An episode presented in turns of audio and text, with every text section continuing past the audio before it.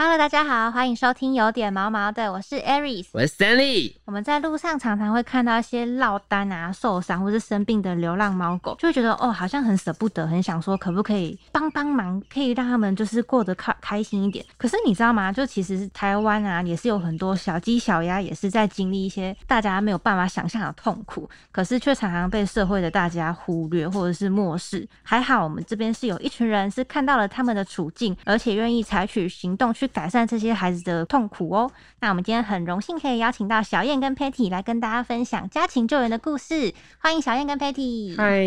嗨，大家好，我是小燕子。Hello，大家好，我是 Patty。哦，你们没想到吧？Patty 跟小燕子竟然是认识的朋友，他们都在投入就是家禽救援的行列哦。我们想知道说，就是你们两位是怎么样子认识的？哎、我们一开始是因为鸭友聚会，哦我，们鸭养养鸭子的会有。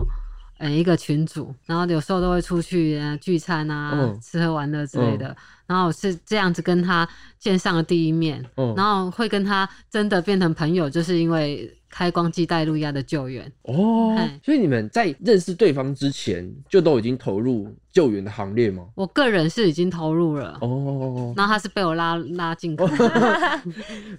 一起做好事。对对，那我们其实可能一般的听众就是会比较熟悉路上遇到流浪猫咪或狗狗的救援流程，但就还蛮好奇说，如果是遇到鸡或鸭的话，那个流程是什么样？我们目前在双北市的流程是，都会我们希望发现的人能够先赶快抓起来，或者是就地通报台北市动物救援店的专线，或者是那个如果他能够把它装箱，然后带到嗯消防局的话是最好的，然后就先放在消防局，再由那个双北动保处去消消防局带。然后先安置在动保处里面，那我们每个月再请计程车司机，然后送到宜兰的护生园。哦，所以就可能会是稍微补货，然后暂时安置之后，再比方说像是会有佩体或小燕子这样子比较热心的人士会接手把这些小动物送到一个比较安全的地方。对对对。可是刚刚佩体是不是前几集在讲的时候有聊到，就是你要抓到鸭鸭，其实是一件蛮困难的事情。对，因为一般大家没有养过家禽嘛，嗯所以可能对于抓家禽会有点恐惧。但其实很简单啊，就是从翅膀压住就把它抱起来就好了。嗯，就是对啊不要想太多，抓就对了。对，抓就对了。那装箱以后，其实很简单啊，就像小燕子讲的，就是送到消防局，然后因为消防局隔天就会转送动保处了。那我们每个月都会安排车子到动保处去把他们接到护生员。所以其实对于救援这一块，真的是人人可以做。对，没有大家想象的对，这么困难。没没有这么困难。那可不可以稍微跟我们简述一下这个护生园是个什么样的地方啊？护生园就是它是海涛法师创立的，一些以佛教的那个中心思想的一个概念，然后它就是希望众生，就是尤尤其像食物型的动物的这些众生，这些动物能够有一个安身立命的地方，在这个人世间，不然大家动不动都想吃它而已。嗯然后动保法又只保障猫狗，嗯，哎，然后家那个家禽家畜，它真的是弱势中的弱势。如果不要把它们看作食物，把它们看作像猫狗一样的生命的话，你就会发现说，哎，原来那这些鸡鸭鹅、猪牛羊这些动物，在这个人世间真的是超弱势的、超可怜的。因为其实我们刚刚在聊天的过程当中啊，我们刚刚跟这些鸭跟鸡相处的过程当中，其实我们是可以感受到它们跟我们人类相处的那种相互依靠的感觉，我们是可以感受得到。因为他们刚刚刚你们看到刚一开始节目开始的时候，那那个鸭爸直接靠在我的脚上的时候，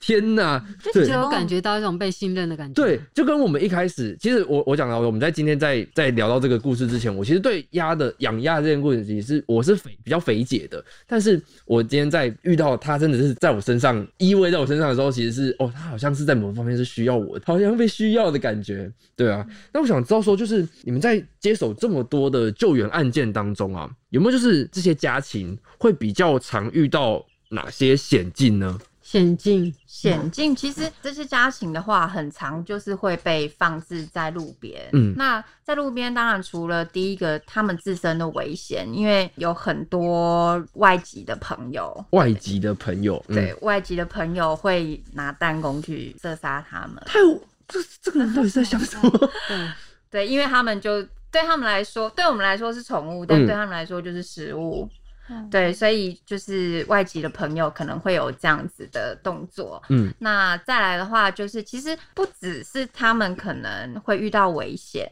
对于用路人来说也造成相当大的困扰。像我遇到很多朋友就告诉我，他可能骑摩托车骑到一半就哎、有一只鸭子冲出来。然后就造成摔车的情况，所以就会希望说，大家如果有看到家禽在路边，当然就是能够可能协助先移到路路旁去，嗯然后再到我们的社团里面去去告诉我们说，哎，哪里有需要救援。当然，如果发现者他能够他有时间允许的话，他能够直接救援，那是最好的啦。嗯，对，但如果不行的话，就可以到我们的社团，就是说来发文，那我们就会派人，就是看大家谁能够有时间去做一个救援，这样子。但我觉得佩蒂刚刚讲到一个，我不知道会不会很多听众朋友朋友跟我一样，是我是长大看新闻才知道，就是为什么路边会看到鸡跟鸭，这是跟台湾的算算习俗。民俗民俗对，嗯。就是有关，就是是不是有一种开光机带路鸭，对，就是这个东西到底是嗯。什么样的状况啊？他就是一个一年内，一年内家里有两个人往生，他就觉得这个有煞气哦，这个这处理五三五三米代机，嗯，然后啊那个就要请道士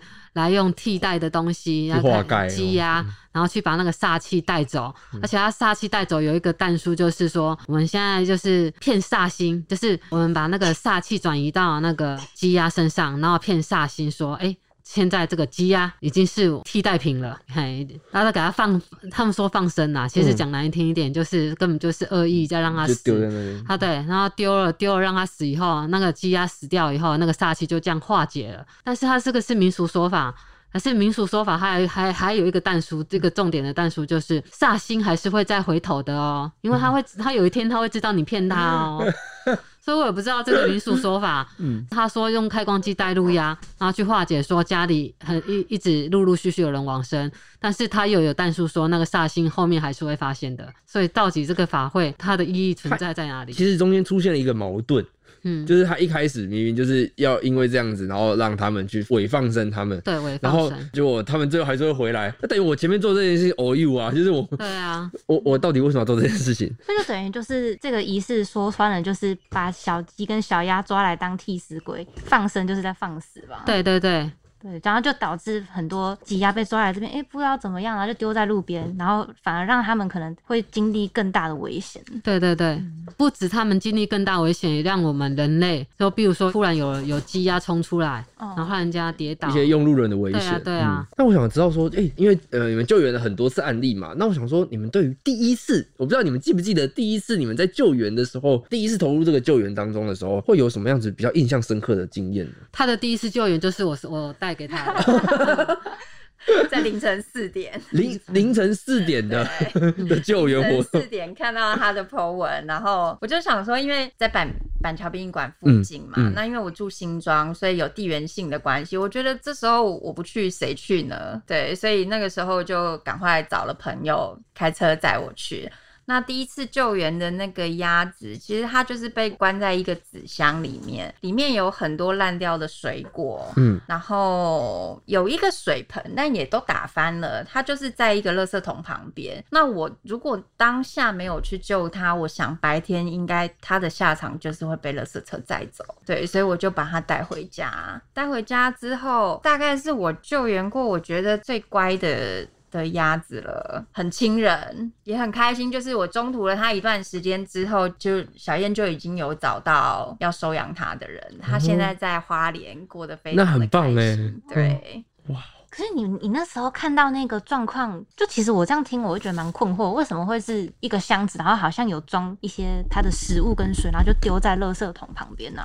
因为它就是带路鸭，带路鸭是这样丢的、哦，我一直以为是就丢路边就丢就直接丢，就因为直接丢路边的话，他如果有监视器调出来会罚款，红豆大部分都会这样这样丢。可是板桥殡仪馆他们现在比较会装箱，因为他们知道有人会去接，他们比较容易去有这个装箱的好动作那为什么他们不直接从从这个这个奇怪的习俗下手？啊，没办法，那个道士要赚钱呐、哦道士要赚红包钱，然后养 一只鸡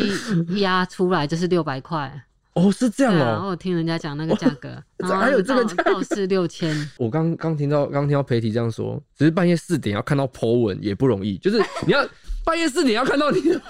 对我其实是我真的是没办法了。前提是有可能是三点多两两三点 Po 文哦，然后这个四点看到 Po 文也是很奇葩。而且那时候我已经请那个 Uber 去载了哦、嗯，然后 Uber 他看到是鸭子以后，他就跟我说：“哎、那个鸭子哎、我说我我加钱给你，我我知道他他在他要讲什么，我说我加钱给你，我给你小费。不是啊啊，我我是宾士哎、他在跟我强调说他是宾士车，他不能再载鸭子，嗯然后还要叫我取消。嗯，对，然后所以我在我在我在那个那个状态，就是我叫车了，车子不在，那我必须要取消，我只能去上网 po 文，嗯，请人家去出嗯看能不能有善心人士去帮忙，那结果就遇到了，哦就遇到鸭爸妈妈，他就嗯去了。哇哦，对，那他第一次救援鸭子，结果后面他就变成我们救援组的生力军。真的很生力军，而且你好，这为什么是生力军？你知道吗？因为他正常的时候在，他醒着；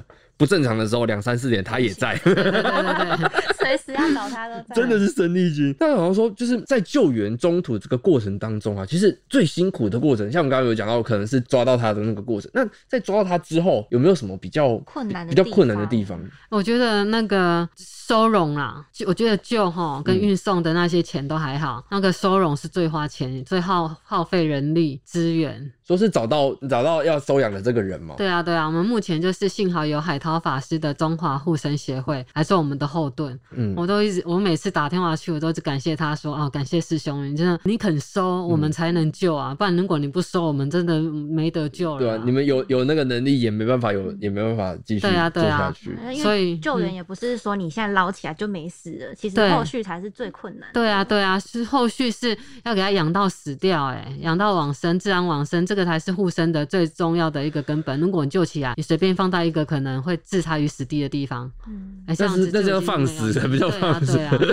所以有遇到一些比较困难的事情吗？你说在救援的路途上吗？对对对救援的路途上遇到困难的，大概就是会被路人质疑说：“你救他干嘛？你是不是想要抓来吃会有这种人，很多他们可能自己是这样子想的，所以他们是不是自己其实想要抓来吃？对才会觉得别人想要？”抓对来吃。啊，那我觉得比较好奇的是，你们身边的亲友啊，是都是支持你们执行这样子的一个事情吗？就是救援的活动支持啊，哦，那很棒因为哎。能够帮助更多的弱势的小动物，他们都是支持。但是当然，因为家里空间的关系，他们只支持中途。哦，对，比较不会希望说我在每一只都留下，因为我个人就是有分离焦虑症，然后嗯中途了之后要送出去，我每一只都好心疼。对，真的是每一只用情至深。那像刚我们刚刚有提到，就是像你刚刚讲到说，哎、你如果遇到这种善笑的酸民，就是在酸你说你为什么要救他的时候，你通常是会怎么样子应对他们，或者是嗯，我应对方式比较特别，因为我因为我之前经历的关系，我很喜欢去拿我之前的我我之前的连姐，嗯，都会说我我会杀人，但我不会杀动物。哇，直接呛直接呛。对对对，而且我还有还有连姐为证哦，我又不是 有有经历有经历的人，有经历的人，可可是我是觉得，我不知道我自己想象的就是，如果是我要去救这些动物的时候，还面对一些人来质疑我的话，我可能会觉得有点害怕。不知道你们会不会，就是在当下就会有点因为感觉是大部分的人都觉得这件事情是不好，然后你们在执行这件事情的时候，会不会有那种可能有一个一个念头说，哎、我这样做是不是真的不好？不会，因为我我对于做对的事情无所畏惧。哦，那我觉得很棒，因为很多人现在救流浪狗也是会有类似的情况发生哦，就是说，哎、流浪狗就在那边好好的，你你救了它，你是真的救它吗？还是你是有其他的用途？就是有有些人会有这样子的质疑啦，然后所以对于这种质疑的时候，都会有一个心里会觉得说，哎、我救他到底对不对的那种心态。所以我想说，哦会不会救到救救那种带那个开光机带带入压的时候，会不会也有这样的心情？这样，嗯我就想说，你有你们家好真相哦。所以就是你们投入救援之后，呃，有没有对生活上有比较不一样的地方？有，我觉得我自从开始有就开光机带路牙跟中途家禽之后，我的感情生活从多彩多姿变得 那个，变得索然无味。对，我我那个该走的都走光了。该断的桃花都断光光了，我觉得这样很好哎、是这样吗？我的人生从那个感情很复杂，因为你知道看我之前的报道就知道感情很复杂，从、这种复杂状态，然后转移到现在，哎、都只是积压。救援，然后那个爱护动物、友善动物，我觉得很好。我觉得我的人生走到另外一个不同的阶段。他们也是你的桃花。对，就是桃花不一样。那 Patty Patty Patty 的部分呢？其实我觉得是他们带给我很多的疗愈，特别是透过他们也认识了更多喜欢家禽的朋友，然后愿意一起投入救援的朋友。我觉得可能在过去可能比较自我封闭吧，但是借由家禽认识了更多的朋友，大家就是有心一起做对的事情，嗯。我就觉得这样子感觉是很棒的。我觉得这好像蛮重要的，嗯因为像我这样看两位的故事，这样看下来，我都会觉得，因为因为我自己也是有在收容所当志工，就是但是就是狗狗、猫咪的收容所，对，但其实有时候做到一个地方，会自己有点心理的瓶颈，就会觉得心很累，嗯，就是我会觉得像像这样可以找到志同道合的朋友一起互相鼓励，真的算是一件还蛮重要的事情。一开始才开始救援到现在啊，你们有算过自己救援过多少的家禽吗？就是开荒鸡在路亚这些，或是一些遇到了中途的。我自己的话，因为上面讲稿上面写三百啊，嗯我是我是觉得绝对是超过的，哦。因为，我们动不动有时候一批鸟鸽子上鸽过去，嗯，就已经是破百了。哦，然后最近我最近光我出估的这些比较大数量的都已经都超过三百了，我觉得应该都超过五百了。那 Patty 也是，Patty 是怎么从几年前开始接触到救援这个行我业啊？其实就是近半年，嗯对，因为就是跟小燕变得比较熟之后，然后再来因为地缘性的关系，嗯板桥新庄嘛，感觉还有还有那个半夜的时间，时间太醒着，板桥板桥区就是我的管辖区啦，所以大概是近半年才开始真的有投入救援的这个工作，这样子。所以这样也有，应该有就几大概有十、十来只啦，哦哦对，但是真正中途的话，就是有在家里留下来照顾的，大概五只左右。哦，那你们对于未来啊，就是你们很未来救援的部分有什么样的目标？例如说，希望呃，可能我们例如说从根本做起，哦，可能说我们呃就不要有开光机带路牙了，又或者是说，哎、我们可能让海涛法师那边的一个护生员有更好的生活环境。对对对对，有没有这样子一个目标或者是的规划？我有想要规划一个观光护生园区，哦，就是它是以互生食物链最底层的家禽家畜，嗯。让大家可以去互动，跟这些动物们互动，然后去减少对他们的使用率。哦，我理嗯，解。我觉得使用率才是最根本的，它是救他们最根本的。像我们就有鸡鸭鹅，然后花费那么多金钱、时间、人力，但是一般人，嗯他一餐就可以做到了，他一餐嗯只要少吃点肉，他就可以救救这么多那么多性命呢。一个少一个鸡腿便当，嗯，对，我们就今天原本要吃鸡腿便当，再给它改成为合菜便当，哎，这样就就救了一只鸡哎。嗯，对，就是希望可以有一个让民众多跟他们互动的机会，去让他们从需求嘛，嗯从从需求减少需求方式对对对做起。减少，嗯就减少他们的伤害。我自己也是从养育他们以后，我才发现说，哎，原来这些食物型动物也是有感情灵性的啊。所以相对的，因为我我以前没有接触过，不知道会去吃。那我觉得别人也是这样子，大家都还没有接触到的时候，没有没有被教育过，还没有感受到的时候，嗯会觉得它本来就是生生来就是当食物的。而是当你发现说它是跟人一样是一样的生命的时候，你就对他们的感觉就不一样，或许就会减减少想要吃他们的那一些欲望了。嗯，我理解，对啊。蛮希望可以有机会一起去推动的耶。对啊，我们今天今天谢谢小燕子跟 Patty 跟我们聊这么多，就是家禽救援上面的这个细节哦。如果喜欢我们的节目，给我们按赞，给我们五星好评，我们每周一五会准时更新，谢谢大家，拜拜。